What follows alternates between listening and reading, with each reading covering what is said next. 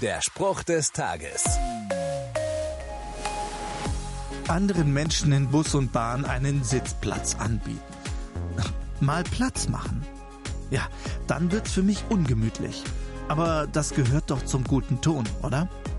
Auch wenn ich dafür meine Komfortzone verlassen und mich selbst zurücknehmen muss, die Bibel fordert mich ebenfalls zum Platz machen auf. Macht den Weg frei für den Herrn, räumt alle Hindernisse weg. Jesus wünscht sich, dass ich ihm einen Platz in meinem Leben anbiete, dass ich mein Herz nicht an materielle Güter, Reichtum und beruflichen Erfolg hänge, sondern an ihn. Er möchte mich Anteil haben lassen an seiner Güte und an seiner Liebe. Bist du bereit, Jesus einen Platz in deinem Leben anzubieten? Es lohnt sich.